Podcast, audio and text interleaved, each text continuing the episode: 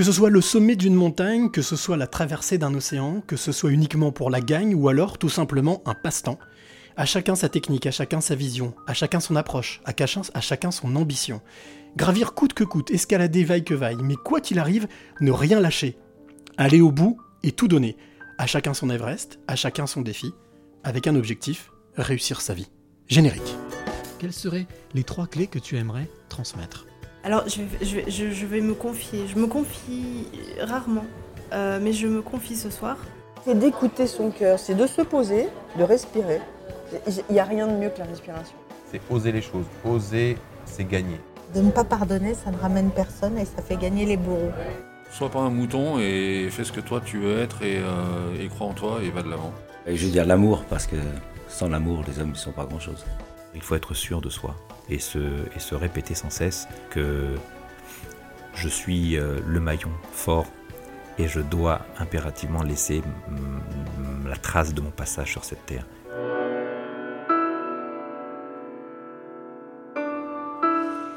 Les passeurs de clés, épisode numéro 36. 35e, déjà 35e passeur de clés, juste en face de moi. Il s'appelle Ned Bouadjar, il est alpiniste amateur et vous allez voir qu'on va encore passer un moment sublime, j'en suis sûr et certain.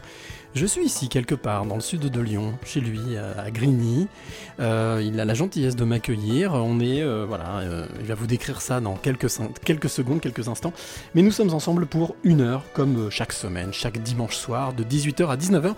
Il y a une de, personnes qui suit les passeurs de clés qui, avait mis c'est comme un bonbon doux, c'est comme une douceur, c'est le moment sympathique du dimanche soir. Et ben, très très heureux de vous retrouver, de te retrouver toi qui es de l'autre côté. Alors bien entendu, sache bien que chaque, comme chaque semaine, tu as la possibilité de commenter, de discuter, de poser des questions, euh, de t'interroger sur l'invité qui est avec moi ce soir. Et je te conseille fortement de participer avec nous. En tout cas, fais-le avec le cœur comme d'habitude. Alors Ned, Ned Boadjar, il est juste en face de moi. Alors Ned, c'est un peu particulier parce que Ned, on se connaît, on se connaît depuis, euh, on se connaît depuis à peu près euh, 12 ans. Sait ce qu'on disait là avant de, commencer l'antenne, euh, de prendre l'antenne. Et euh, alors Ned, comment vous le décrire? Ben, c'est quelqu'un de souriant, de bienveillant, de, voilà le petit, voilà je vois le petit, le petit, le petit sourire euh, espiègle, le, regard perçant. Et alors, bien entendu, avec toujours très accueillant, toujours très accueillant. Et ça, c'est, on en discutait tout à l'heure, ça c'est le côté méridional qui fait ça. Et puis quand on, quand on regarde dans les yeux, qui est la porte de l'âme, on voit quelqu'un d'hypersensible, on voit quelqu'un euh, d'empathique, on voit quelqu'un euh, à l'écoute, très à l'écoute de lui, mais aussi des autres, et quelqu'un qui a qui aurait envie quand même de faire quelque chose pour changer un peu cette planète. Et c'est pour ça que j'ai euh, l'honneur et l'avantage de l'avoir ce soir dans les passeurs de clés. Bonsoir Ned. Bonsoir Cyril. Bon, est-ce que ça correspond à peu près à, à, à- à qui tu es? Parce que je viens Oui, ça résume bien. Ma personnalité, tout à fait, ouais, ça Ouais. résume bien. Ça résume bien Ouais. Bon. On va passer une heure ensemble. Bah, écoute, avec, avec un grand plaisir, partager, tout à fait. Moi, je te connais, on se connaît depuis un certain temps, mais ceux qui t'écoutent, celle ou celui qui t'écoute maintenant ne te connaît pas, donc ça va être l'occasion de te dévoiler, de discuter, de faire un peu machine arrière, euh, de retourner un peu en arrière, de remonter le fil de ta vie, et puis de voir un petit peu euh, ben, ce que tu as fait justement durant toutes ces années. Euh, alors avant même de commencer, il y a une tradition dans ce podcast, c'est euh, je demande à mon invité de décrire le lieu dans lequel nous sommes, puisque pour que celle ou celui qui nous écoute soit vraiment immergé avec nous. Comment est-ce que tu décrirais le lieu dans lequel nous sommes Le plus précisément possible? Bah, nous sommes dans un petit chalet coucouné, hein, tout simplement. hein. C'est ça, c'est Voilà. presque ça, c'est exactement ça. Voilà, donc c'est toujours en lien avec la montagne. hein. Donc l'endroit où on est, c'est vrai qu'on est en semi-campagne, dans une belle région du sud lyonnais, euh, entre la limite de Millery et de Grigny, hein, des, des espaces euh, de culture fruitière. C'est magnifique, on a une belle région, on se sent très très bien. On est en semi-campagne, on n'est pas très loin de Lyon, on est bien. Et puis, c'est pas totalement faux ce que tu dis, parce que c'est vrai que chez toi, on voit, c'est très cocooning, c'est- très. euh, comment euh, on, se sent tout de suite chez soi. On se sent fait, tout de suite. ouais. euh, tout est ouvert. euh, la cuisine, le salon, enfin, on, voilà, on est, euh, on, on est, on est très, on se sent très proche. En fait, je voulais donner un petit peu cette, euh, cette envie euh, aux gens, à mes invités, de venir à la maison comme si mon cœur était ouvert. Quoi. Donc chez moi, c'est un Oh, peu- c'est joli. C'est une façon de- d'ouvrir mon cœur aux gens. En Donc chez cas- moi, c'est- ça ressemble à mon cœur. Je confirme, je confirme. Alors, avant même qu'on commence, j'ai envie de te faire sourire. J'ai envie de te faire sourire Bah, écoute, avant que tu te présentes, avant que tu dises qui tu es. D'accord. Parce qu'on a une, on a, on, on a, si on a un pacte entre nous. Ouais. Ouais. On a un pacte entre nous. Je vais rien dire, je vais juste te montrer quelque chose. Un descendeur. Un, un 8. Un 8 violet que j'avais dans ma poche, que j'ai ramené. Est-ce que tu peux expliquer juste rapidement pourquoi j'ai ce, ce descendeur, ce, ce 8 violet dans ma poche? Alors le 8, euh, c'est un peu un symbole pour l'alpinisme. D'abord parce que d'abord c'est un, un- outil qui nous permet de descendre en rappel. Le 8, eh ben, c'est les anneaux de l'infini. Mhm. Le 8, c'est- quelque chose de, de magique. C'est un chiffre magique. Et euh, c'était une façon aussi pour moi de, te- de rendre hommage un petit peu à beaucoup de personnes, mais en- surtout à toi, parce que tu as toujours cru en mes rêves, tu as toujours cru en mon projet Everest. Et à mon retour de l'Everest, c'était une façon pour moi de te remercier de tout ce que tu as fait pour moi. Et donc le pacte qu'on a eu, c'est que tu m'as donné ce, ce Ce 8 et en me disant, attention par contre, quand on se voit, je veux que tu l'aies avec toi. Exactement. Tu vois, j'ai pas Voilà. oublié, il est avec moi. Je l'ai gardé. Voilà, il est là. Euh, alors, Ned, qui es-tu? Ça aussi, c'est une grande tradition dans les passeurs de clés. Tu sais, on connaît tous ces journalistes qui font des grands discours, qui présentent, qui disent Ah, mon invité Mais euh, moi, j'estime que la meilleure manière, la meilleure personne qui puisse parler de toi, c'est toi. Est-ce qu'en quelques phrases, quelques mots, tu peux nous dire qui tu es? Alors moi, je suis une personne euh, ordinaire, hein, qui commune, comme, comme tout le monde. hein. Je vis une vie normale. Euh, à l'exception près, c'est que j'avais euh, j'avais un rêve, un rêve de tout petit en fait. C'était euh, de voir ce qu'il y avait sur les sommets des montagnes et particulièrement sur le Mont Blanc. Parce que quand j'étais petit, le Mont Blanc, pour moi, dans les livres de lecture, c'était pour moi le rêve, parce que c'était là où on pouvait manger un maximum de crème Mont Blanc.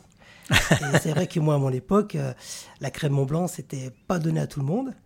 Et puis un jour, j'ai décidé de gravir cette montagne avec un grand alpiniste et puis de voir s'il y avait vraiment de la crème Mont Blanc. Et effectivement, il y avait beaucoup de crème Mont Blanc. Et c'était mon premier Mont Blanc en 2004. C'est vraiment ce qui t'a donné envie d'être alpiniste amateur? Parce que tu es alpiniste amateur, c'est ça? Oui, je suis alpiniste amateur, je ne vis pas de ça. Enfin. D'où amateur, que tu n'es pas professionnel. Tout à fait. Mais euh, voilà, c'était un rêve de gosse et puis j'avais envie de savoir un peu ce qu'il y avait au-dessus des montagnes et puis euh, la passion l'a pris euh, le dessus puisque d'abord au départ, j'ai faisais partie d'un club alpin où je faisais beaucoup de randonnées. Donc j'étais pas alpiniste hein, parce qu'on ne naît pas alpiniste, on le devient. Et euh, à partir de là, j'ai eu, euh, j'ai eu, j'ai vécu des, des- des situations euh, très très fortes. Et puis c'est là que j'ai passé le pas dans, dans l'escalade pour aboutir après à l'alpinisme. On a une petite heure, on va avoir le temps de discuter de tout ça, de voir revenir Ouais. sur ton parcours.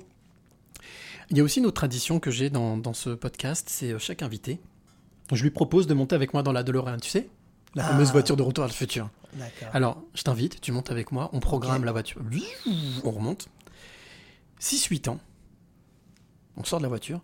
Ned, 6-8 ans. Tu te souviens de qui était ce petit garçon? Ce que tu faisais, où tu étais, euh, à quoi tu pensais, à quoi est-ce que tu rêvais justement? En fait, euh, je, je rêvais de beaucoup de choses, mais particulièrement de, de mon projet de montagne, en fait. Déjà? Déjà, déjà. Parce que la montagne, pour moi, c'était une symbolique. Parce que quand on regarde une montagne, on est toujours dans l'élévation des choses. Et j'avais envie de, de m'élever aussi euh, pour bah, connaître un peu cette, euh, cette sensation, tout simplement. Mais alors, ça veut dire qu'à 6-8 ans, tu avais déjà ce rêve ancré qui était de, en tout cas, de gravir, alors pas forcément être alpiniste, mais gravir une montagne, aller en haut de la montagne. Ouais, ouais. En fait, j'avais une anecdote, je vais, te, je vais te dire une anecdote que j'ai vécue. En fait, nous, nous, on vivait dans une petite maison Ouais. et il y avait une espèce de toit un petit peu pentu. Et euh, j'avais l'habitude de monter sur ce toit, en fait. Pourquoi? Ben, Parce que je ne sais pas pourquoi. Déjà, Ici, ici, ici à Lyon? Non, non, Non non, c'était à Saint-Cyr-au-Mont-d'Or. D'accord, ok. À l'époque où j'habitais, j'étais. euh, Et un jour, euh, j'étais monté sur le toit et mon père m'avait vu Donc, euh, il m'avait euh, donc euh, mis une bonne, bonne, bonne roustée parce que d'abord, c'était très dangereux de monter sur le toit. Mais j'étais, un- j'étais un garçon intrépide, hein, donc je bougeais beaucoup. hein. Et j'avais dit à mon père que je voulais voir la montagne.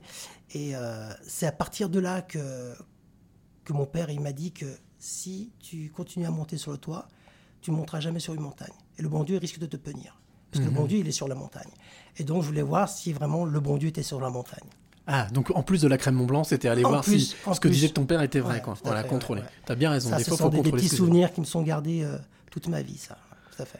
Donc 6-8 ans, t'avais ce rêve-là. T'en discuté avec les, avec, les, avec les copines, les copains, les camarades Ou c'est un truc que t'as gardé en toi vraiment euh, Non, j'ai gardé en moi ça, Mm. tout à fait. Parce que d'abord, j'étais un petit peu chamaillé à l'école aussi. hein, donc, euh, Ah ouais? bah, déjà par rapport à mon prénom, par rapport à mes origines. Oui, mais moi, les gens m'appelaient pas Ned à l'époque. hein, donc, Ah je, ouais. je m'appelais Bousnaïd. hein, donc, tu vois, tu vois ça là, il y a une grande différence. hein. D'accord. Et euh, voilà. Donc, moi, ce prénom, il a une histoire, mais ça, je le raconterai un jour à l'occasion.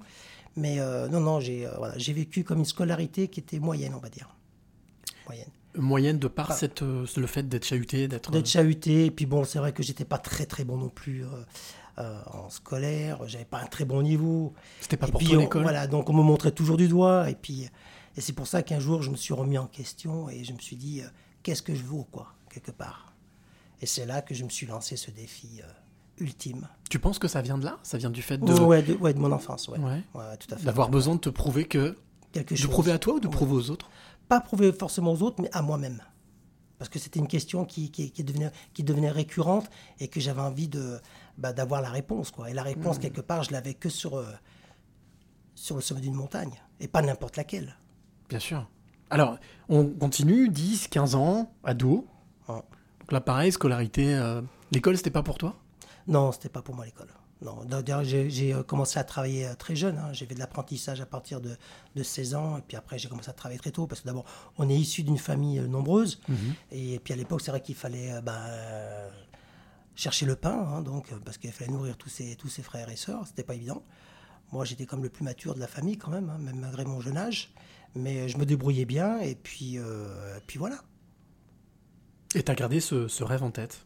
J'ai toujours gardé jamais ce quitté. rêve. C'est ce rêve, il, il est resté dans mon inconscient en fait. Donc, euh, et ce jour, eh ben, il, il est ressorti quelque part à, à un âge euh, assez, assez avancé où euh, c'est là où j'ai commencé à me dire, ben, c'est maintenant que la que je pose la question, c'est que maintenant que je voudrais chercher la réponse. Alors, il y a Martine qui réagit, qui dit ordinaire, non. Vivre son rêve n'est pas ordinaire. C'est vrai. Parce que tu dit que tu es un homme ordinaire, tu vois. Donc, euh, on t'écoute, on réagit. C'est bien, allez-y, continuez. Il n'y a pas de souci. Je, je prendrai vos réactions et vos questions, tes réactions et tes questions. N'hésite pas à réagir. Justement, pour réagir sur ce que vient de dire Martine, est-ce que tu penses que. Qu'est-ce qui a fait que tu gardes ce rêve-là vraiment ancré et que qu'il est resté chevillé au corps, j'ai envie de dire, comme ça, jusqu'à jusqu'à très tard? Quand est-ce que tu as commencé la, la première euh, expédition qui était donc le Mont Blanc? Hum. Alors, euh, j'étais d'abord. Euh, j'avais rencontré une, un club euh, franco-algérien Mhm. qui cherchait pour inaugurer un- le 62e anniversaire de, de l'indépendance de l'Algérie, parce que je suis d'origine algérienne. Mhm. Et euh, comme je faisais partie du club alpin, j'avais ce projet de, de montagne, euh, on m'avait contacté. On m'avait contacté et on m'avait proposé justement de faire un premier Mont Blanc. Ça, c'est quand? C'est vers, quel âge? Ça, c'était bon, euh, dans les années 2004. Ah oui, donc euh, on a Ouais. fait un grand bond là. On a fait un grand bond. Et euh, à partir de là, c'est là que j'ai rencontré euh, euh, Bernard Muller, ce, ce grand alpiniste de, de réputation mondiale, hein, parce qu'il est connu, c'est un guide de haute montagne qui est basé sur Chamonix. Et euh, c'est avec lui que j'ai fait mon premier sommet, donc le Mont Blanc. À partir de là, moi, pour moi, c'était le rêve accompli, le Mont Blanc, hein, parce que moi, je ne voyais rien d'autre que le Mont Blanc. Quoi. Je me suis dit, bon, après le Mont Blanc, euh, j'ai fait quelque chose d'exceptionnel, et je me suis dit, bon, ben là, euh, c'est bon, quoi. Après le Mont Blanc, euh, j'avais une référence, quelque part, pour moi, mais je parle de mon, à mon niveau. La seule référence qu'on a, nous, c'est euh, ce qu'on nous dit à l'école 4807 mètres, 4808 mètres. Voilà. Au final, il fait combien? Bah, en fait, c'est variable, c'est en fonction du taux d'enneigement. Donc, Ouais. euh, ça peut passer de 4800 mètres, comme ça peut passer à 4810 mètres. Donc, c'est en fonction des années. hein. Mais c'est vrai que euh, les mesures sont pas très, très précises, quoi. C'est en fonction du taux d'enneigement. 4800 et des bananes, on va dire. Oui, ouais, on va dire 4800. Mais ça reste déjà un sommet de haute altitude, déjà, le Mhm. Mont Blanc. hein. C'est pas non plus un, un accès facile, on va dire. Donc tu fais cette rencontre, Bernard Muller? J'ai fait cette rencontre Bernard Muller. C'est là que ma vie a basculé, en fait. C'est vraiment là, c'est à cette rencontre, c'est cette rencontre-là qui a fait que euh, ça t'a donné le sentiment que ce rêve était à portée de main? Ou pas encore? Pas à portée de main, mais il y avait quelque chose qui, qui avait changé. Quelque chose qui allait changer, en fait. Parce que Bernard m'avait expliqué, en fait, au retour du Mont Blanc, que j'avais des capacités euh, mentales qui étaient très importantes et que c'était euh, une très grande qualité pour un alpiniste. C'était quelqu'un qui avait, qui avait lancé euh, euh, le challenge des Seven Summits. hein, C'est une première mondiale, puisque c'était le, le seul euh, Français à avoir fait ce genre de, de, de lancement de projets des Seven Summits. Donc les sept, les sept plus hauts sommets du monde, c'est ça? C'est sept- en fait, les Seven Summits, ça consiste à gravir les points culminants de chaque continent. D'accord. Donc, euh, moi, il m'en avait parlé. Il m'avait dit écoute, ce serait bien que tu t'engages dans ce type de challenge. Mais en fait, moi, le challenge, je ne le voyais pas encore euh, dans ma tête. Ce n'était pas encore ancré dans ma tête. Euh, simplement, c'est que je me suis rendu compte de la difficulté de ce challenge. Il était financier, pas, pas au niveau oui. technique. On pourra en parler de ça, effectivement, après, mais. Alors, euh, du coup, ben, j'avais fait mon premier Mont Blanc, mais le Mont Blanc ne reste pas un Seven Summit, puisqu'en fait, il n'est pas classé dans les Seven Summits D'accord. parce que c'est le point culminant mais de, de, de le- de- de l'Europe, mais de- pour, la, pour la partie occidentale, parce que le point culminant de l'Europe, c'est l'Elbrouz, qui se situe en Russie à 5612 mètres. Ok. Et puis Bernard, il m'a dit, écoute, tu as des capacités, tu es capable de faire beaucoup de choses. Il me dit, moi, je suis prêt à te prendre en charge. Et euh, mon rêve de petit gosse, d'avoir réalisé le Mont Blanc, a fait que ça a été pour moi l'un des meilleurs tremplins, le Mont Blanc, pour passer à autre chose. Mais jamais j'aurais pensé un jour atteindre le point culminant de la planète. Est-ce que c'est euh, quelque part, on va dire, euh, ça devient presque une drogue? Non, c'est- presque viscéral, mais c'est pas une drogue parce qu'on peut. Voilà, moi j'ai- raccroché les crampons euh, depuis quelques temps quand même, malgré que, que j'ai encore un projet, euh, euh, le Mont Vinson en Antarctique, Donc le septième. le pour septième, boucler, ouais. ouais, pour boucler le challenge des Seven Summits. Après, pour moi, c'était simplement l'accomplissement d'un rêve d'une vie, en fait, que je voulais accomplir pour, pour pas pour me prouver quoi que ce soit, mais simplement pour me dire que j'ai réalisé quelque chose et j'ai été euh, chercher euh, l'autre personne qui était moi-même, en fait, parce que je ne me connaissais pas, en fait, quelque part. Je me suis toujours posé cette, cette question, qui j'étais, quelque part. Mhm. Et c'est à travers ce challenge que j'ai pu répondre à cette question en atteignant le point culminant de la planète, l'Everest, à 8848 mètres. Je voudrais revenir sur cette rencontre, Bernard Muller, parce que ça a quand même été un virage dans ta vie. Euh, cette rencontre, elle a... tu te souviens de, de l'émotion que tu as eue au moment où tu t'es rendu compte de ça? C'est-à-dire où tu t'es rendu compte, tu m'as dit tout à l'heure, il y a quelques instants, tu viens de me dire, j'ai senti que Oui. ma vie allait basculer.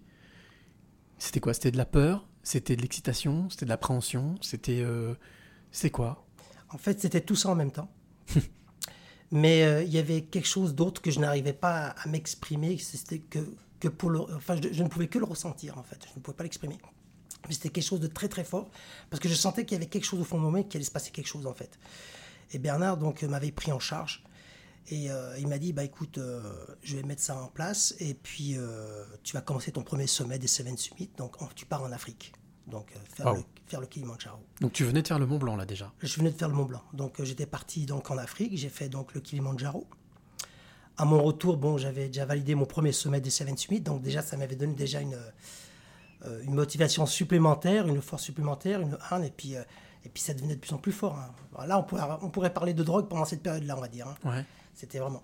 Et ensuite, euh, mon deuxième sommet, donc je suis parti euh, euh, en Amérique du Sud, m'attaquer au point culminant de l'Amérique du Sud, donc, qui est la Concagua, qui culmine à près de 6962 mètres.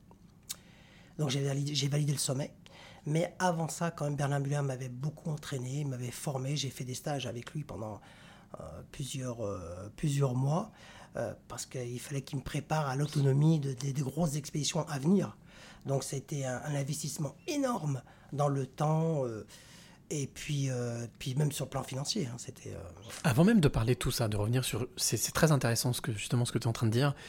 Ça me fait penser à un, film que j'ai vu, là, il n'y a pas plus tard que tout à l'heure, qui s'appelle Sparring, qui est un, nouveau film avec Mathieu Kassovitz, qui parle des coulisses, tu sais, les sparring, ceux qui se font taper sur la tronche par les boxeurs pour les entraîner. On parle souvent du côté pile, mais on montre jamais le côté face. Et ça, c'est très intéressant ce que tu es en train de dire, parce que certains pourraient s'imaginer qu'on monte comme ça euh, en haut d'une montagne euh, simplement, mais ça demande énormément de sacrifices. Oui, oui. Moi, je me faisais souvent engueuler par Bernard, hein, parce que, bon, des fois, je faisais des bêtises euh, sur des manipulations, tout ça. Donc, quand il m'emmenait en montagne, euh, bon, c'est vrai qu'il me, rappelait un petit peu à l'ordre. hein, et puis, euh, eh ben, il m'a forgé, quelque part. hein. et puis, pour moi, je le voyais comme... même si c'était pas, c'était pas agressif, mais je le voyais comme... c'était mon mentor, quoi. C'était mon père, quoi. Mon père spirituel, quoi. C'était, euh, pour moi, c'était ma légende. Et puis... euh, donc j'ai, il m'a entraîné et puis donc j'ai, validé mon deuxième sommet. Ensuite je suis parti en Alaska. Donc après il m'a fait valider le troisième sommet. C'est un des sommets les plus difficiles au monde à escalader. Euh, par le, le fait de, de- des températures qui sont extrêmes Mm. en Alaska. hein. Quand je suis arrivé au sommet de- du point culminant de l'Amérique du Nord, donc le McKinley, euh, c'est en ressenti, c'était du moins 60. Du moins 60. Mais comment on fait Puisque tu le disais tout à l'heure, tu es un être ordinaire. Tu ressens le froid, le chaud comme tout le monde, la douleur. Comment est-ce qu'on fait pour passer au-delà de ça? Comment est-ce qu'on transcende ça? T'arrives à Ben- l'expliquer ou c'est quelque chose qui, qui est naturel ou c'est lié à l'entraînement? Bah, c'est- lié aussi en partie à l'entraînement, mais je pense que c'est aussi une, une condition psychologique et mentale que, que tu, que tu te, tu te que tu prépares. C'est ce que, tu disais tout à l'heure, c'est que Bernard avait senti que tu avais cette prédisposition mentale. Voilà, voilà. Donc lui, il m'expliquait que le mental que j'avais me permet justement de, de passer le cap quand j'avais puisé toutes mes ressources. Quoi. Parce que quand on n'a pas ce mental-là à ce moment-là, c'est une question de vie ou de mort. Euh, sur certaines montagnes, comme l'Everest, euh, il n'y a pas de secours possible, on va dire. Parce que si vous arrive quoi que ce soit, euh, c'est pas un hélicoptère du PGHM qui va venir vous chercher, Mhm. comme dans le massif du Mont Blanc. Là-haut, euh, c'est vous et, Et la nature. Et la nature et puis votre chance. Il y a un truc qui m'avait marqué en- quand tu avais fait l'Everest, parce que je t'avais suivi à ce moment-là, dans un autre temps, avec euh, une plateforme qui s'appelait C'est quoi ton rêve, où tu avais réalisé ton rêve. Je me souviens de, de ce que tu m'avais dit, euh, toutes ces personnes que tu as croisées, qui étaient mortes sur les sommets, qui étaient gelées, qui faisaient partie du, du paysage parce qu'on ne pouvait pas les sauver. Euh, là, on est dans quelque chose qui est, d'un point de vue psychologique, un cran au-dessus quand même. Tout à fait. C'est accepter la mort. Celle des autres, mais la sienne aussi. La, qua- la qualité de l'alpiniste, en fait, c'est l'acceptation euh, de la mort, mais c'est aussi l'acceptation du renoncement. Et euh, le fait que Bernard Muller m'avait préparé à ça, parce qu'il m'a préparé à ça, hein, en me montrant des vidéos, des films, euh, des livres, en m'expliquant que voilà qu'il y avait beaucoup de morts sur la paroi. Surtout la voie que je voulais faire, c'était par la face nord, donc côté tibétain. Donc c'est une des voies les plus difficiles, parce que la face nord, c'est c'est des- ce sont des parois qui sont très englacées, euh, euh, très enneigées. euh, et, euh, Donc ça veut et- dire que là, tu fais aussi, tu grimpes aussi des cascades de glace. Tu, ne fais pas sûr. que de la marche. Ah non, non, il y, a- des passages en glace qu'il faut, où il faut cramponner, avec piolet, et puis, et puis avancer. non, non, c'est c'est, c'est vraiment de l'escalade pure. hein. De l'escalade pure. Donc c'est un, tra- c'est un entraînement physique, psychologique, physique? Physique, psychologique, ouais, tout à fait. ouais. Et comment est-ce qu'un alpiniste amateur s'entraîne? Comment est-ce que tu comment est-ce que tu t'entraînes pour pour affronter l'Everest par exemple? Alors l'Everest, moi, je l'ai- je, je l'ai préparé pendant près de 4 ans, en fait. hein. Donc, euh, en fait, euh, en foncier, j'avais du, je faisais du vélo, beaucoup de vélo. Parce que le vélo, pour moi, c'était le... euh, Cardio, qui- Hmm. Le cardio, c'est ce qui me permettait justement de, travailler, de, de rester toujours en, en super condition. Je Donc, je travaille un peu la caisse. Parce qu'à défaut de partir en montagne, parce que moi, j'habite sur la région lyonnaise, donc euh, partir en montagne euh, tous les week-ends, ça me paraissait un peu compliqué et difficile. Donc, euh, le- fait de, faire partie du club alpin, donc ça me permettait de partir une fois par mois en montagne. C'était pas suffisant, mais ça me permet, le vélo me permettait justement de garder cette, euh, cette condition physique au niveau cardio. Parce que je pense que le cardio, c'est quelque chose de très, très, très important en haute altitude, parce que l'oxygène bah, se fait de plus en plus rare.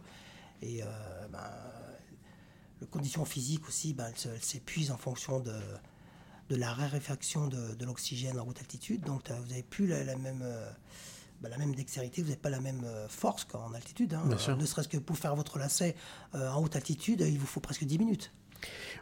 Quand tu parles de, de ces sommets, de tous ces sommets que tu as escaladés, euh, est-ce que tu, tu gardes une image forte pour chacun? Est-ce que tu as, des choses qui te. une image forte qui te reste?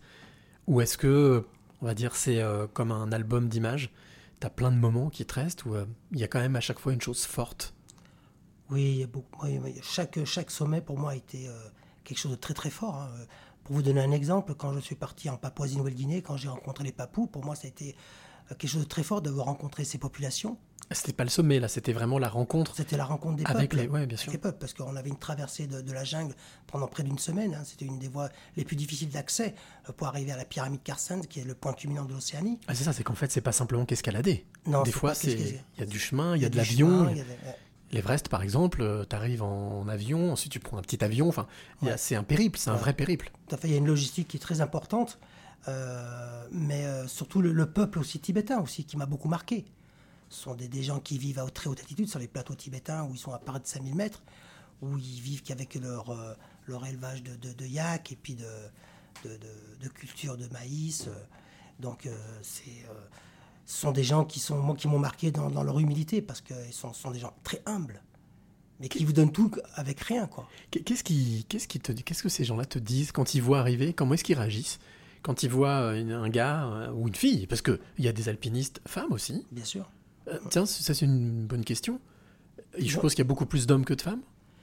Euh, beaucoup euh, en, escalade, oui, beaucoup, Ouais. mais en alpinisme, il n'y a pas beaucoup quand même. Moi, j'en connais quelques-unes, mais pas, c'est pas énorme. hein. Dans les Seven Summit, par exemple, il y a Ouais. des femmes? Il y a des femmes, oui. oui, oui. A- je crois que là, dans le classement des Seven Summits, je crois qu'on est euh, 3800 summiteurs et je crois qu'il doit y avoir peut-être euh, 400 femmes à peu près. 3800 summiteurs Ouais. et 10% de femmes, quasiment, un petit peu plus de 10%. Ouais. Et je suppose que tu discutes, alors je reviens sur les personnes qui habitent, ce qu'on appelle les autochtones, les gens qui habitent. Euh, le coin, notamment par exemple quand tu vas au Tibet, on a euh, des expéditions avec les, les fameux Sherpas, qui eux grimpent, euh, voilà, on va dire, assez facilement. Quelle, quelle connexion il y a avec ces gens-là qui, eux, ne voient pas forcément le, le sommet de la même manière? Bah, disons que ce sont des gens bon, bah, qui, ils sont, qui vivent sur place. Donc, c'est des gens qui ont une, une adaptation euh, innée. C'est génétique chez eux. Hein. Euh, ils ne voient pas la montagne comme nous, on la voit. Eux, la montagne, ils l'ont pré- en présence en continu. Quoi. Euh, ils nous voient d'une façon comme. pas comme une marchandise, je vais dire, mais comme, comme un gagne-pain. Parce que d'abord, les Sherpas, ça existe de moins en moins. Il y a de moins en moins de Sherpas. Maintenant, ils sont, ils sont tous en formation devenir guides. Donc, il y aura de moins en moins de Sherpas dans l'avenir. Parce qu'ils ont compris que finalement, il y avait beaucoup d'argent à se faire euh, dans, dans les expéditions euh, étrangères. Donc, tout le monde se forme. Donc, c'est vrai qu'à l'époque, il y avait des Sherpas, mais le, terme de Sherpa euh, sera amené à se perdre. disparaître À disparaître, oui. oui. Qui était une tradition Qui presque était une tradition et qui se perd maintenant. Avec l'évolution, l'Internet, la technologie, euh, tout ça, ça, ça les a. Voilà. Ils, ils sont tous connectés maintenant, ils savent tout ce qui se passe. C'est une bonne chose selon toi? Oui, oui, je pense que c'est une bonne chose. Parce qu'ils vivent dans des conditions tellement extrêmes que, euh, à l'époque, les premières expéditions, c'était vraiment plus de l'exploitation qu'autre chose, quoi. Quand on les voyait porter des charges de près de 80 kilos, euh, alors que ce sont des petits bonhommes comme ça, euh, c'était, euh, c'est impressionnant. Donc là Aujourd'hui, Sherpa- si vous ne montez pas sans Sherpa aujourd'hui, c'est impossible. Impossible. tu, tu- tu as la sensation que ça a amené du bon? Oui, les expéditions étrangères ont amené beaucoup de, de choses positives quand même. Pour leur, leur train de vie, je vous parle. hein. Bien sûr. Ça a amélioré leurs conditions de vie. Ils sont plus maintenant dans les élevages de yaks, maintenant ils sont dans, dans le commercial, ils sont dans, dans la formation, ils sont, ils sont guides. Ils ont évolué. oui. Ils ont évolué, heureusement. Évoluer dans le bon sens. dans le bon Ça ne veut pas dire qu'ils étaient primaires, ça veut dire qu'ils ont suivi l'évolution euh, Tout à fait. ouais, tout à fait. Par de cette biais planète. voilà. Martine qui nous dit lui aussi reste humble en parlant de toi, car il se définit comme un homme ordinaire dans une vie de défi. C'est juste? Oui, ce que dit Martine, c'est c'est juste, parce que d'abord, euh, quelles que soient les personnes, on a tous des défis à relever. Chaque jour, moi, à partir du moment que je, je me lève le matin euh, et que je pose mon pied, euh, euh, C'est un défi de vivre, bien sûr. on a un défi. Et c'est vrai que toi tu t'es fixé des défis un petit peu quand même un peu plus costauds, soyons honnêtes. oui, mais après, chacun, voilà, chacun ses défis. Mais c'est vrai que moi, je me suis fixé pas forcément un défi, mais un objectif de vie. Parce que pour moi, le, les Seven Summits, pour moi, ça a été un leitmotiv pour moi. Ça a été euh, ma raison de vivre, quelque part, entre guillemets. hein. Euh, parce que je me suis donné un sens à ma vie. Je me suis dit que j'avais un, un objectif à atteindre et je me suis dit, bah, je, je vais me donner les moyens de le faire, quoi. Même si ça a pris près de 20 ans. Parce que c'est, ça a été très très long. Mais Et même si c'est pas ton métier de base, parce que à la et base. c'est pas mon métier de base ouais. non plus. Aujourd'hui, comment tu comment tu vis aujourd'hui? Bah, je vis humblement, c'est-à-dire que je travaille dans la fonction publique, euh, voilà. Donc je suis veilleur de nuit dans une résidence universitaire. Euh, voilà, mais j'ai pas, j'ai pas, j'ai pas, j'ai pas un gros salaire. euh, J'essaye de faire avec, euh, et puis je vis avec mon épouse le plus heureux possible. Et puis j'ai décidé d'être heureux avec mon épouse, et puis on, voilà, on partage tout, hein, que ce soit dans le le bon, le mauvais, dans tout, ben, on partage tout. C'est- défi Nous, aussi. on a, on, a, on a- on a un défi. moi, mon épouse, c'est un peu ma, mon compagnon de cordée, c'est mon binôme. Comme on disait, chacun son Everest. Chacun son Everest. Ouais. Alors, je te propose qu'on fasse une... Ça fait déjà une demi-heure qu'on discute tous les deux. Je te propose qu'on fasse une petite pause. D'habitude, euh, à la moitié de, de, cette, de ce podcast, j'ai une parenthèse musicale. Mais aujourd'hui, j'ai voulu faire un peu différemment. J'ai une parenthèse humoristique. Wow. C'est un humoriste qui s'appelle Julien euh, Santini, qui est lyonnais, mais que certains connaissent certainement, euh, qui ont déjà vu ce sketch que je vais vous diffuser, qui sera dans Un jour une clé demain. Ce sera mon premier invité d'un jour une clé demain euh, sur euh, cyrillichon.com. Et euh, je l'ai au téléphone. Il est euh, drôle, très drôle. Et c'est drôle parce qu'on parlait de la fonction publique. Alors son sketch, justement, il explique que lui, il travaille dans la fonction publique. Je, vous propose, je te propose à toi, Ned, et à toi Merci. qui écoutes, de découvrir cet humoriste si tu ne le connais pas. Il s'appelle Julien Santini. Et son sketch s'appelle Biboule pervers. Allez, on rigole et on se retrouve juste après. Ok. Alors moi j'aimais franchement beaucoup la fonction publique, mais mes problèmes se sont définitivement scellés le jour où j'ai fait Bibou le pervers. Donc Bibou, euh, en fait, j'explique, hein, c'est un personnage que je faisais à mes copains. Sauf que mes copains, ils m'avaient prévenu. Ils m'avaient dit, Bibou, c'est rigolo, mais ne le fais qu'à nous. Parce que nous, on te connaît. Et c'est vrai, bon, je l'ai fait à la mauvaise personne. Euh, il se trouve que je l'ai fait à Martine, qui était en, mi-temps euh, thérapeutique. Non, mais entre nous, moi je voulais pas lui faire de mal à Martine, seulement voilà, problème, qu'est-ce qu'on fait? Il était 16h30, il n'y avait plus personne. Bon, ben, souvenir.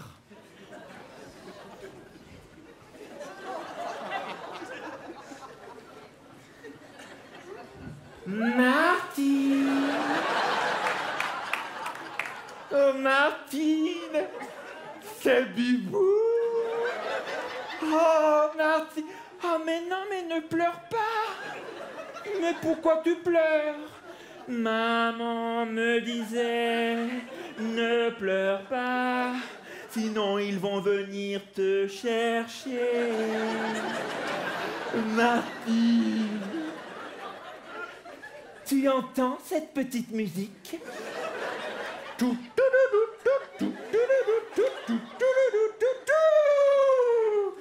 Oh, Martine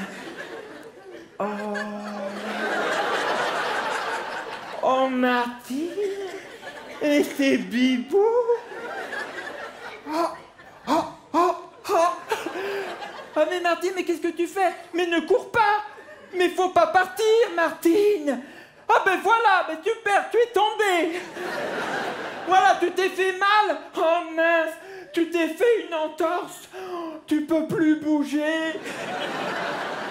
Oh Tandis que moi, j'avance encore. Oh Martine Ma Bibou Oh, oh, Martine, regarde la petite surprise. Oh, oh, mais qu'est-ce que c'est? Mais c'est pour la Bibou? Touche! Touche, Martine! Touche les poils à Bibou! Touche! Martine! Martine! Martine, mais qu'est-ce que tu fais? Mais Martine, c'est pour rigoler Mais Martine, regarde! Martine, c'est Bibou. Mais tout est sous contrôle! Mais qu'est-ce que tu fais? Mais n'appelle pas le directeur! Mais t'es complètement malade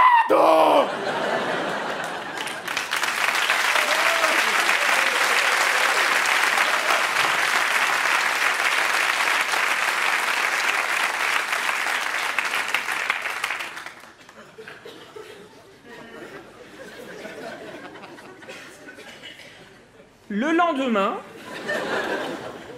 il y a eu cette fameuse commission dont je parlais au début. Et euh, c'est là que j'ai rencontré monsieur le directeur. Bon, c'était la première fois que je le voyais, j'étais très flatté. Et il m'a dit C'est rare. Très rare que ce soit à l'unanimité. Et du coup, illico presto, le lendemain, j'ai été placé en disponibilité. Bonne nouvelle pour vous ce soir. Je suis disponible. Alors voilà, il s'appelle euh, Julien Santini, donc le sketch s'appelle Bibou le pervers. Euh, Julien qui sera donc euh, mon invité demain dans Un jour une clé, qui sera donc la rencontre inspirante quotidienne de ce lundi euh, 1er février. Et oui, demain c'est déjà le 1er février. À savoir que ce sketch, je l'ai trouvé donc sur une plateforme qui s'appelle YouHumour, que je vous encourage à aller voir. C'est vrai qu'en ce moment, si vous avez un petit peu le moral en berne, sourire et rigoler, c'est plutôt positif et ça sert euh, toujours euh, à quelque chose. Bon voilà, ça t'a plu? Super, marrant. Alors je vais mettre un petit peu de son, ce sera mieux. voilà. Euh, donc, euh, on revient, revenons à nos moutons. Euh, Maintenant qu'on a bien rigolé, euh, je voudrais revenir sur euh, la question que je t'ai posée juste avant le sketch de Julien. C'était euh, l'investissement. Il y a un investissement personnel, mais il y a un investissement aussi pour, pour les gens qui t'entourent. Comment est-ce que euh, comment est-ce qu'on gère ça? Comment est-ce que comment est-ce qu'on gère le fait euh, ben, d'être pris, de s'entraîner? Parce que l'entraînement ça demande du temps. Euh, la vie de famille, euh, la vie amicale, la vie professionnelle. Comment est-ce que tu as fait pour gérer tout ça en même temps? Bah, ça a été un petit peu compliqué, mais après, tout était dans le- dans l'organisation du, du temps. Euh, D'abord, il faut savoir que dans, dans- dans la fonction publique, moi, moi, ma fonction, c'est veilleur de nuit. D'accord. Je travaille la nuit. Et euh, donc, euh, j'ai des journées con- de, enfin, des repos compensateurs en semaine qui me permettent justement de récupérer un peu de, de mon travail de la nuit. D'accord. Et ce qui fait que bah, de ces journées euh, que je récupère, donc ça me permet de soit de chercher, de prospecter des, des sponsors, ou bien soit de m'entraîner en même temps. Donc j'avais un planning qui était bien, bien, bien huilé, euh, parce que j'avais tel jour, ben, je m'entraînais, tel jour j'avais euh, tant de dossiers à faire, tel jour ben, je rencontrais Bernard pour, pour lui expliquer un peu l'évolution des choses. Et puis, euh, mais l'entraînement, ça a été compliqué parce que mon travail de nuit, euh, il a fait que je travaille sur un autre job aussi parce qu'en fait, euh, j'avais besoin d'argent pour payer mes expéditions en partie parce que les sponsors euh, me finançaient pas toutes mes expéditions hein, financièrement. Donc, il fallait bah, trouver de l'argent. Donc, le temps de travail me prenait énormément. Dans mes journées de repos, par exemple, bah, je, faisais des chantiers en plus pour me faire un peu plus d'argent et de me mettre une petite cagnotte. Mais c'est vrai que le, le- le- le défi ultime de Seven Summit, c'est ça, c'est le, le financement.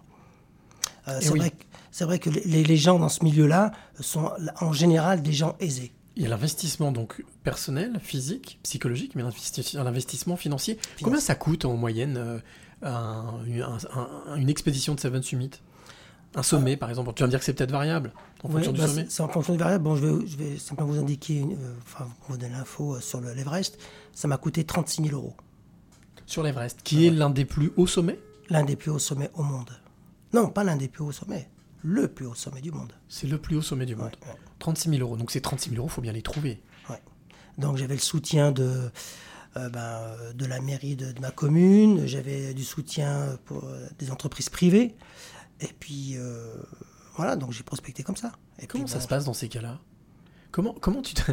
Parce que euh, j'ai- une autre, une autre version, une autre expérience qui est celle de Rémi Camus, qui est aventurier explorateur, qui m'expliquait pareil, lui, qu'il n'y a pas d'école d'explorateurs aventuriers. Donc il y a, heureusement, il y a des, des formations, il y a des clubs, mais euh, quand on se présente, bonjour, je m'appelle Ned, je suis alpiniste amateur et je veux monter l'Everest.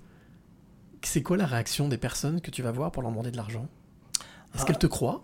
Euh, D'abord, ça fonctionne pas comme ça en fait, parce que euh, moi, quand j'ai commencé vraiment à être, avoir de la- du, du crédit dans mes expéditions, c'est quand vous touchez euh, euh, une référence, quand vous avez une référence. Par exemple, euh, l'Everest, ça m'a ouvert des portes. Tant que j'avais pas l'Everest, pour eux, c'était une demande banale, quoi. J'allais faire un tel ou tel sommet. Mais quand vous venez avec, euh, avec un sommet, déjà comme l'Everest, où vous, vous êtes himalayiste, et vous dites, voilà, je suis himalayiste, alpiniste, je mène des projets euh, internationaux, etc. Là, déjà, vous êtes beaucoup plus crédible devant votre euh, Mais interlocuteur. l'Everest, ça a pas été le, ça a été dans les derniers. Ça a été dans les derniers, mais bon, j'ai eu beaucoup de chance, faut dire ce qui est. hein. Donc, les gens qui m'ont qui m'ont aidé, ben, j'ai rencontré les bonnes personnes au bon moment, forcément. Est-ce que les gens sont fidèles Est-ce que tu trouves que les personnes que tu as rencontrées, les rencontres ont été fidèles? C'est-à-dire, quelqu'un qui t'a suivi sur euh, le Mont Blanc, ah pas le Mont Blanc, mais t'as suivi sur le premier sommet, s'est dit ah ouais, lui, j'ai envie de continuer. Je gagne, je joue entre guillemets. Est-ce que t'as senti une certaine fidélité dans, dans le suivi ou pas forcément? Non, pas forcément. Pas forcément. Et comment tu te l'expliques ça? Est-ce Bah, que disons- enfin, si tu arrives à l'expliquer, il y a peut-être pas d'explication. hein. Bah, disons que moi, je ne fais pas partie d'une d'une élite, donc euh, je ne fais pas partie d'une team. Euh, voilà, donc euh, moi je suis un simple amateur. Donc après, voilà, c'était simplement une, une aventure qui était à vivre à ce moment-là, à ce moment-là, et donc euh, ça s'arrêtait là. Tu crois que ça compte Faire partie d'un groupe, faire partie d'un réseau? Oui, ça compte beaucoup. oui. Ça aide, on va dire. Ça compte pas, mais ça aide beaucoup. Ça aide. Moi, j'ai pas eu cette chance d'avoir rencontré des bonnes personnes qui m'ont aidé sur, sur mes démarches de, de sponsoring, de mes dossiers. Euh, Tu t'es débrouillé tout seul Je me suis pratiquement débrouillé tout seul. Ça a été très, pour moi, c'était vraiment le défi euh, des Seven Summit. Quoi. C'était extrêmement difficile. Donc il y a un double défi. Il y a le défi physique, psychologique, monter le sommet, mais avant de monter le sommet, il y a le, fait de pouvoir le monter. Oui, d'accord. De se donner les moyens euh, financiers de le faire. Quoi. Et la famille, les amis, les, av- les- les- on va dire l'environnement autour. Parce que je, je suppose que ça, ça demande aussi beaucoup, ça, ça demande le besoin d'être appuyé, d'être, d'être soutenu. Comme quelqu'un qui fait un marathon, d'être que l'environnement, que le- le- le- le- l'environnement familial, l'environnement amical, te sentir euh, poussé, quoi. Bah, heureusement que j'avais le soutien de ma famille, de mes enfants, j'avais le soutien de, de mes amis. Donc ça, pour moi, c'était très important. À partir de là, après, c'est que, c'est que- voilà, c'est un soutien, mais euh, en dehors du soutien, il faut, faut aller aussi au charbon, quoi, parce qu'il faut aller chercher aussi ben, le financement. Euh, ça n'a pas été évident. C'est vrai que j'ai sollicité quelques-uns de mes amis sur le plan financier. Ça n'a pas été évident, parce que c'est vrai qu'à l'époque, ben, c'était pas, c'était pas évident. C'était pas facile. C'était pas facile. Martine, elle te suit. hein. Marti- Martine, elle te kiffe, hein, je peux te le Ah, dire, ah, parce qu'elle dit, il fait pas partie d'une élite, mais il est une élite.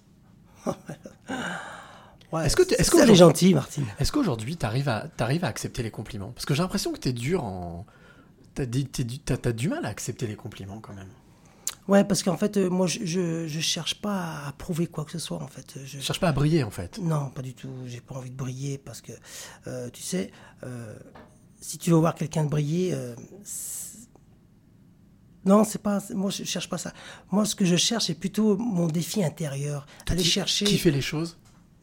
Te, te- faire plaisir, kiffer. Te faire plaisir. Quand je dis kiffer, c'est-à-dire te dire, ouais, je l'ai fait. Oui, ça, c'est sûr que quand tu te dis après, oui, ça, je l'ai fait, mais forcément. Mais je, je me suis quand même donné les moyens de le faire.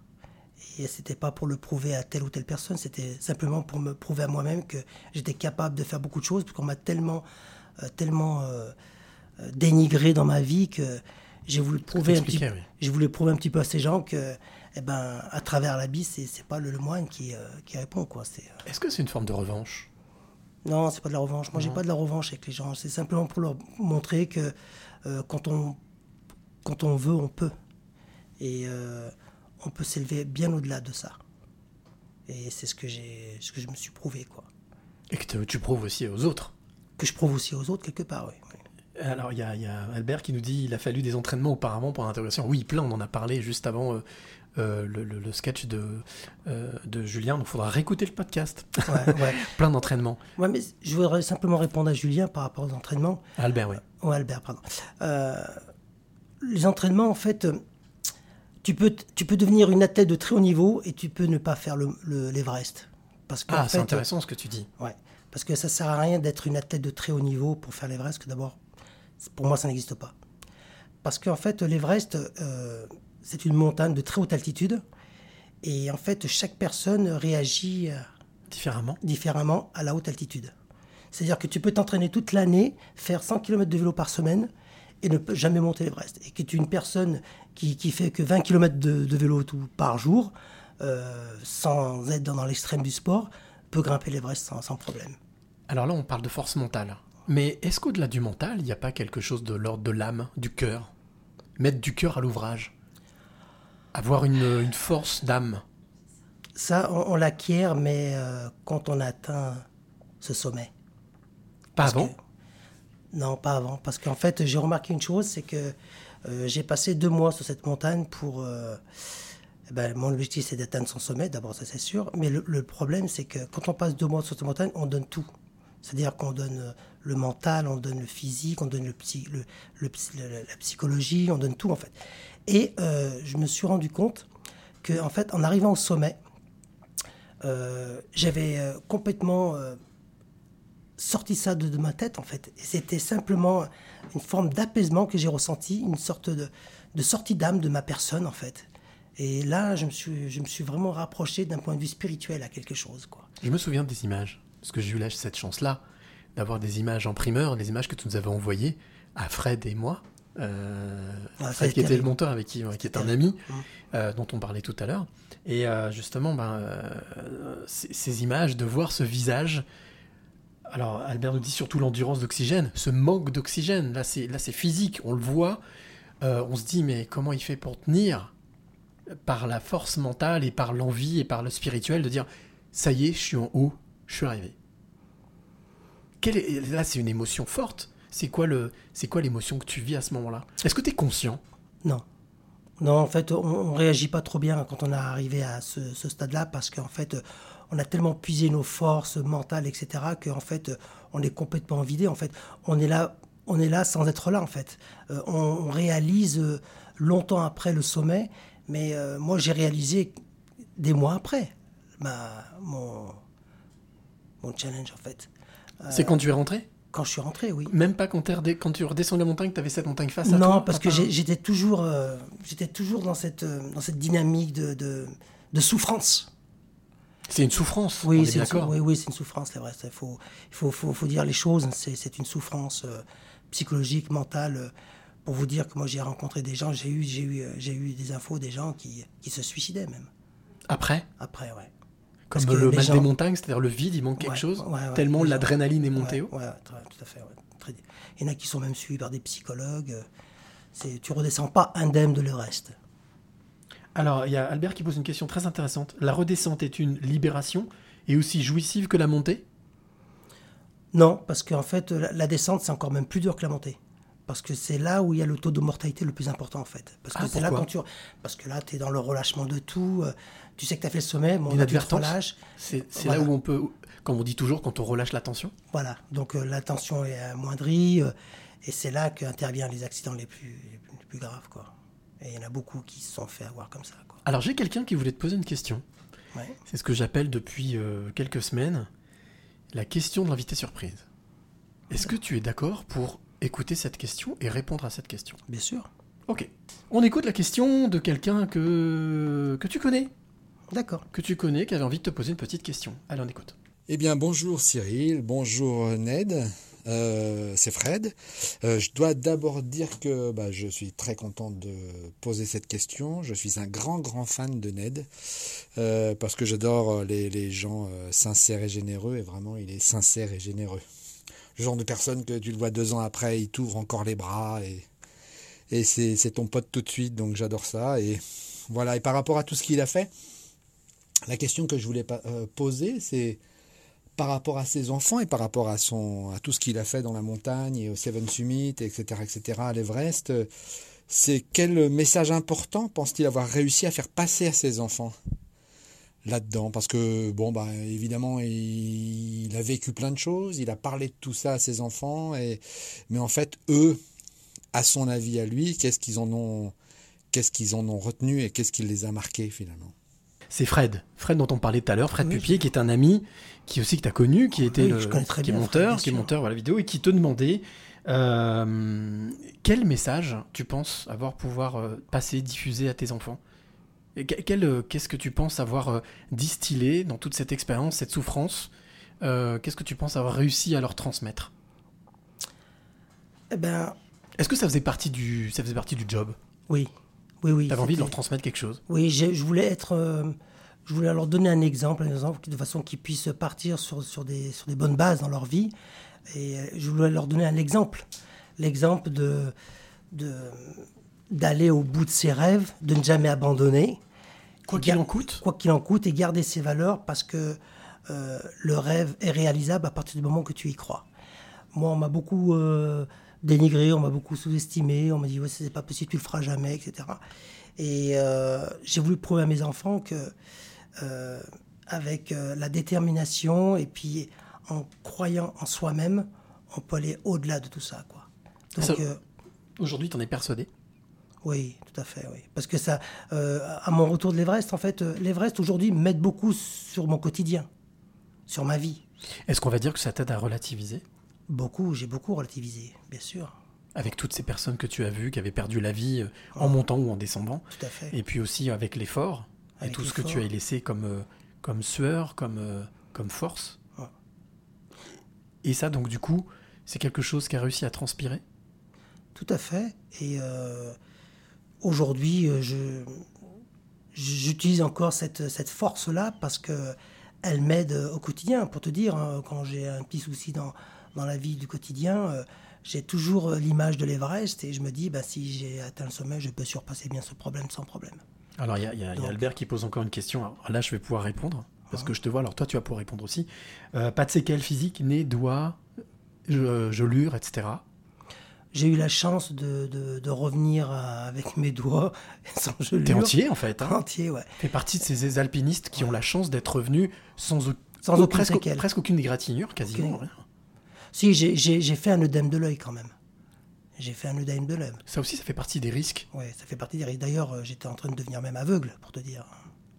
Parce que le- la situation que j'ai vécue à l'Everest, elle a été dramatique pour certains des alpinistes. Et moi en particulier, parce que moi, j'ai d'abord, j'ai perdu un crampon à 8300 mètres. D'accord. Donc c'était mon, mon pied d'appui, lequel le crampon j'ai perdu. J'ai fait un œdème de l'œil, donc je ne voyais plus de mon œil droit. Euh, et pourtant, euh, ben, j'ai fait avec. hein, et, euh, Mais t'as plus de crampons. Tu perds un crampon. Tu vois pas, tu vois plus de ton œil droit. Qu'est-ce qui se passe à ce moment-là dans ta tête pour te dire, lui, ce sommet, je suis allé au bout? Qu'est- Qu'est-ce qui se passe? En fait, c'est là la grosse difficulté, c'est que... euh, C'est inexplicable? euh, Si, c'est explicable, parce que quand tu, tu te dis que tu es à 50 mètres du sommet, que tu es à la limite du renoncement parce que tu as perdu un crampon ou tu vois plus d'un œil ou tu as un grave problème, euh, tu réagis plus comme une personne normale en fait. Le sommet, pour toi, c'est le but ultime, coûte que coûte, même si tu arrives. Tu veux dire que ça devient obsessionnel? Ça devient obsessionnel, ouais. Ouais, parce que là, tu... il y en a beaucoup de gens hein, qui se sont euh, suicidés à cause de ça. Ce que tu disais tout à l'heure. Ah ouais. oui, oui, c'est, euh, c'est terrible. Euh, de, de- de gravir un sommet et de ne pas pouvoir l'atteindre alors que tu étais à 30 mètres du sommet, c'est quelque chose que tu t'en remets pas. C'est impossible. Ça me rappelle ce film que j'ai vu il n'y a pas très longtemps avec euh, un avec Ahmed avec euh, alors je vais écorcher son nom donc je vais pas le dire mais avec un jeune homme c'était un remake d'un jeune homme de- du, du 93 qui pour prouver à une jeune fille qu'il l'aimait Ouais, ouais. il est allé il connaissait pas il a jamais fait de montagne mais il a fait le sommet quand même et a ce- cette scène avec le Sherpa qui dit non mais là on peut pas y aller t'as plus d'oxygène si tu m'y emmènes j'y vais et il y est allé il a réussi il est revenu donc euh, on a vraiment cette notion de mental de Là, ça devient quelque chose presque. bah, C'est pas de la folie, mais c'est un vrai dépassement, quoi. On est, est dans l'au-delà du dépassement. On est dans l'au-delà du dépassement parce que là, on n'est plus. On n'est plus euh, En fait, on se gère plus tout seul, en fait. C'est c'est un automatisme d'instinct. C'est un instinct qui, qui, qui- qui réagit à ta place, quoi. Il y a, y y Albert encore qui pose une question. Dit emmènerait- emmènerait-il un jour Est-ce que tu emmènerais tes- tes enfants pour la même expérience? Est-ce que tu ça t'a traversé l'esprit de Euh, partager ça avec eux? Oui, euh, faire un Mont Blanc avec un de mes enfants, oui, ça m'avait partagé l'esprit, mais mes enfants sont pas très montagnards, en fait. Donc, euh, Si, peut-être raclette, etc. Enfin, Raclette, ouais, c'est plus, plus à, leur, à leur portée. Alors non, la- l'acteur, ça y est, j'ai retrouvé, c'est Ahmed Silla. C'est pas Ah Omar ouais, Sy, c'est Ahmed Silla. ouais, Ahmed Silla. Euh, alors, petit exercice que j'ai envie de te demander, que je demande toujours euh, à mes invités. Alors aujourd'hui, on va encore déborder, mais tu sais quoi, je m'en fous, c'est moi le patron. Donc euh, une chronique, euh, cette chronique s'appelle le clin d'œil photo. C'est le moment que j'adore, un moment que j'adore, parce que je fais, je demande à mon invité à faire appel à son émotion et à son esprit de description, son esprit vraiment de, de synthèse et d'analyse. Je vais te tendre une tablette que j'ai ici dans la main avec une photo. Je vais te demander de décrire le plus précisément possible ce que tu vois, pour que celle ou celui qui nous écoute s'imagine la photo. Et je vais te demander quelle émotion elle te procure. Si elle te procure quelque chose, d'accord? Et après, je t'expliquerai, je te dirai qui est l'auteur de cette photo. Ce qui est le clin d'œil photo de la semaine. Voilà. Tiens, je te tends la tablette. Alors déjà, premier exercice, décrire ce que tu vois. Ah ben, je vois un couple euh, d'un certain âge qui sont très souriants, très heureux, que je vois l'homme entrelacer la femme, la femme croiser les mains avec euh, cet homme, avec euh, le regard n'est pas direct, il est indirect pour cette charmante dame qui sourit avec les yeux fermés et son mari ou son homme euh, qui regarde, euh, euh, le- qui est dans le champ de vision de, cette dame et qui sont entrelacés et qui sont merveilleux. Je trouve que là, ça, ça reflète pour moi le, bonheur accompli. Parce qu'on les voit, ils sont heureux, ils sont souriants, ils sont dans un, dans un bel âge. Oui. Alors c'est une, une photo en noir et blanc, faut le préciser aussi. Oui, c'est une photo noir et blanc. ouais. La photographe qui a pris cette photo s'appelle Isabelle Jaravel Taillard. Elle est lyonnaise, elle est photographe professionnelle. Elle a son studio qui s'appelle Égérie Photographie à Lyon. Euh, elle, sa spécialité, c'est justement le, le cliché, le photo de portrait. D'accord. Et euh, donc, elle adore les portraits de famille, les portraits aussi de personnes seules. Elle accueille les personnes dans son, dans son, dans son, dans son labo, dans son, dans, dans son studio de photo. Merci. Euh, et elle, ce qu'elle recherche toujours, c'est l'émotion, le côté humain. Aller chercher le- la petite chose qui va faire que les personnes vont se sentir bien et d'aller chercher l'âme de son modèle, des- de ses égéries comme elle les appelle. Alors, si tu veux découvrir, en savoir un petit peu plus sur Isabelle, elle sera mon invitée aussi dans Un jour, une clé. Elle, ce sera mercredi 3 février, mercredi prochain, donc dans Super. Bah, 4 je- jours, je 3 serai- jours. Je serai à l'écoute. Voilà, donc euh, c'est une, euh, une, une- une jeune fille souriante, une jeune femme souriante, euh, une jeune maman, et qui vraiment, tu le découvriras, euh, net, si tu écoutes le portrait, qui vraiment euh, ne conçoit pas autre chose. Pas de B pour elle. La photo, c'est sa vie, voilà. Voilà, Super. tout simplement. Bravo pour la photo. Ah, elle s'appelle Isabelle Magnifique. Jaravel Taillard, et donc euh, tu pourras la découvrir dans un jour une clé euh, de ce mercredi. Alors, encore une question, il y avait beaucoup de questions. A-t-il accompli un exploit? Ah, question d'Albert, encore toujours. Intéressante la question. A-t-il accompli un exploit par amour ou par pari pour l'honneur? Ça t'est déjà arrivé ça? Toi qui es très dans le pari, dans le défi. Euh, c'est un mélange de tout. Euh, la- c'est- un peu du pari, c'est un peu de l'amour, c'est un peu. euh, oui. peu L'inconscience? mélange- Oui, c'est un peu un mélange de tout ça en fait. Est-ce qu'il y a une part d'inconscience? Oui, heureusement, forcément. Heureusement. Sinon, Il faut être inconscient. Il faut être inconscient, oui. quelque part. oui. Tu- on parlait de rêve tout à l'heure. Tu as réalisé ton rêve. Est-ce qu'il faut être inconscient pour réaliser son rêve? Est-ce que c'est utile? Non, il n'y a, pas besoin- a- pas d'inconscience pour réaliser son rêve, parce que le rêve, de toute façon, tu le vis tous les jours, et euh, en fonction du degré de ton rêve, mais euh, non, le rêve, il est réalisable. Il faut, il faut, moi, je pense que le premier ingrédient, c'est de croire en soi. À partir du moment que tu crois en toi, je pense que le rêve derrière peut être réalisable. C'est ce que j'ai fait. Quand j'ai passé dans ta première émission, euh, C'est quoi ton rêve? Euh, J'étais au balbutiement de mon, de mon, de mon amateurisme. de- de- voilà. Et euh, important. j'ai réalisé comme ce rêve. Donc c'était pour prouver quelque part aussi à ceux qui, qui nous écoutent eh ben, que tout est réalisable. Il suffit simplement d'y croire, c'est tout. Quelle part ont les rencontres dans la réalisation d'un rêve? Est-ce que c'est quelque chose d'important? Très De important. Croire en soi, c'est bien. Oui. Mais on fait, tu sais, il y a toujours ce, ce proverbe qui dit euh, seul on peut aller vite, mais ensemble on peut aller loin. Tout à fait. Est-ce que les rencontres que tu as faites ont toujours été clés? Toujours clé. Voilà. Donc, et puis j'ai une maxime à te dire, si- Ah, si, je tu me permets. J'ai souvent que si l'esprit élève l'homme, la montagne le grandit. Oh, c'est joli. Voilà. Si l'esprit élève l'homme, la, montagne, le grandit. grandit. Ça, c'est quoi? C'est un proverbe de montagnard? C'est mon propre proverbe. Alors, avant de poser la question à Albert, parce que décidément, on est très prolixe, et puis une bonne question, euh, c'est le moment où je demande à mon invité quelles sont, Ned, les trois clés? Que tu auras envie de transmettre ou de donner à celle ou celui qui t'écoute maintenant. Les trois clés de vie comme ça que tu donnerais instinctivement. La première clé, c'est de rien lâcher, d'aller au bout de ses convictions, et puis de croire en soi. Donc ne rien lâcher, De rien lâcher. ça c'est la première clé. Ouais. Être toujours combatif, Toujours combatif. y compris dans la vie au quotidien, compris au y compris en ce moment. En ce moment, surtout en ce moment. Être combatif, ne rien lâcher. Rien lâcher. La deuxième clé, Aller au bout de ses convictions. donc là pareil, c'est oui, gar- avoir des convictions déjà. Déjà, oui. Aller au bout de ses convictions. Et trois, ben, Croire en soi, croire en soi. Car c'est très important. Ne jamais, jamais se sous-estimer. Car il y a toujours une personne en toi qui veille et qui peut un jour te surprendre. Il suffit simplement de provoquer ça dans ta vie. L'étincelle. L'étincelle, c'est que j'estime que chacun dans sa vie, chaque être humain a un Everest à accomplir, ou à gravir plutôt. À chacun son Everest, oui. À chacun son Everest. ouais. Alors, la dernière chronique de ce podcast qui s'appelle euh, Le coup de cœur de la semaine, mon coup de cœur. Alors, c'est pas un alpiniste, c'est pas un sportif. Euh, il s'appelle Thierry Dallenbach, il est suisse. C'est quelqu'un que je connais depuis presque aussi longtemps que toi. Euh, et en fait, eh bien, lui, il a créé en 2007 quelque chose qui s'appelle souris.ch. Et lui, son job, depuis 2007, c'est de redonner le sourire aux gens. Il estime que par le sourire, on peut faire plein de choses, et surtout le sourire fait partie de la vie et qu'il est important de sourire. Euh, et donc il a créé ce site qui s'appelle souris.ch. Alors il fait aussi des tables rondes, il fait aussi des conférences. Euh, ces quatre valeurs sont respect, euh, Alors sourire, respect, attitude positive et écoute. Voilà, et donc il s'appelle Thierry Dallenbach. Ce sera aussi mon invité dans Un jour une clé. Lui, ce sera vendredi. Et toi, Ned, et puis toi qui est de l'autre côté, tu pourras découvrir, écouter Thierry, qui est vraiment quelqu'un de. qui, pareil, n'a rien lâché.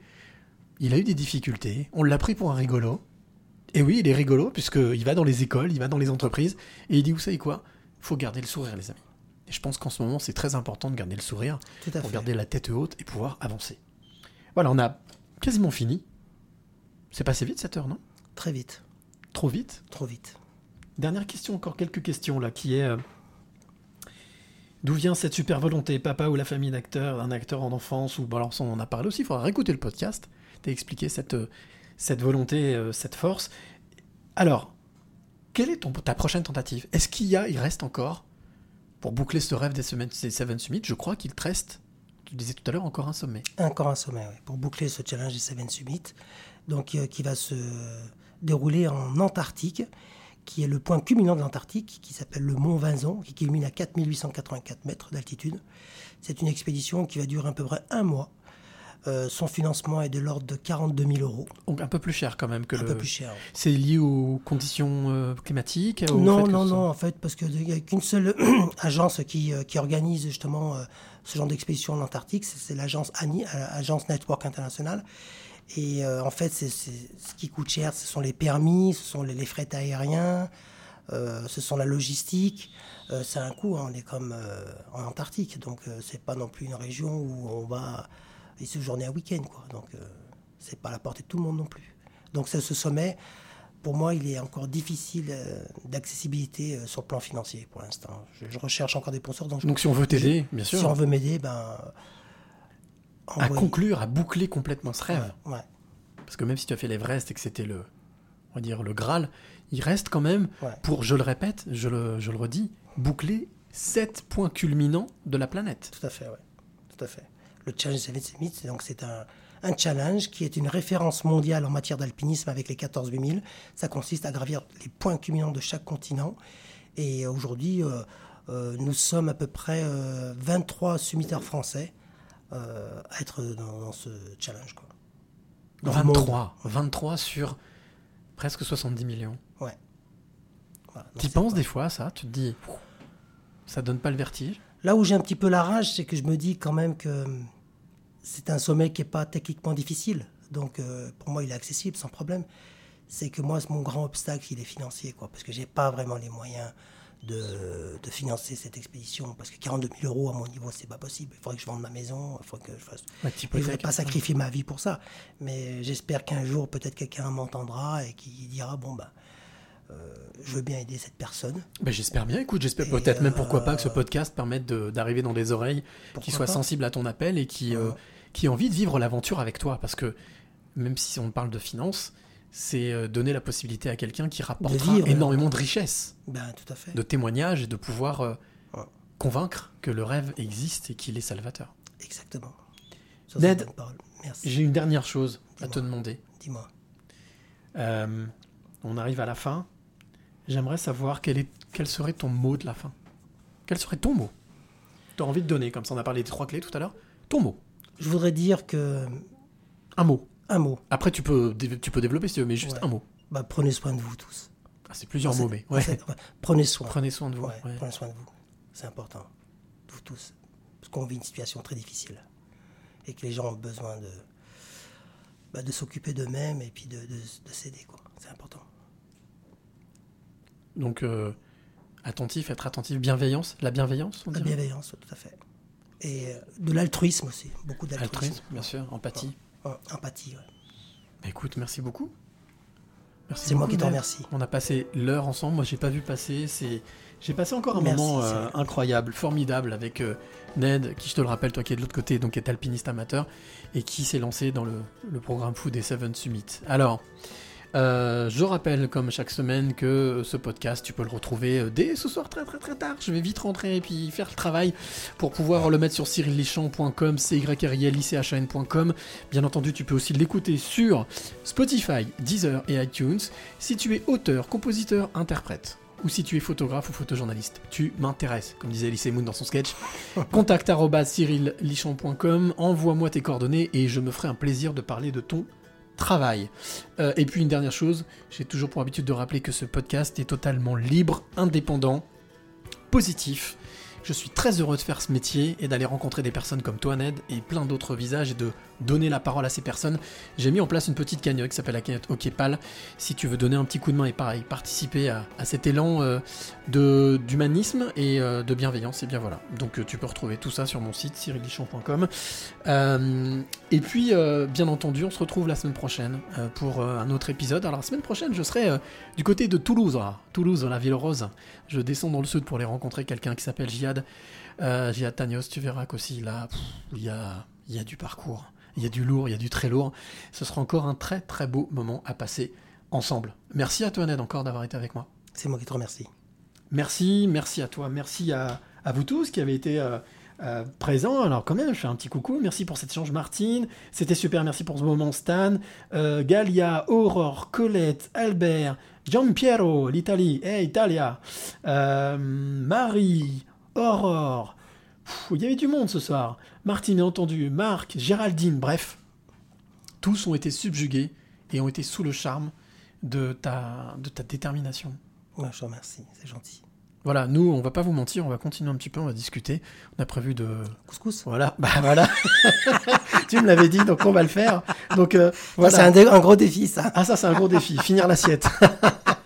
Allez, on se retrouve la semaine prochaine pour un- une nouvelle rencontre, mais surtout, comme je le dis à chaque fois, d'ici là, n'oublie jamais de dire. Merci. Le plus beau mot du vocabulaire, et chaque fois qu'on remercie la vie pour tous les trésors qu'elle nous donne, on attire des choses positives et on attire ce que l'on pense et ce que l'on aime.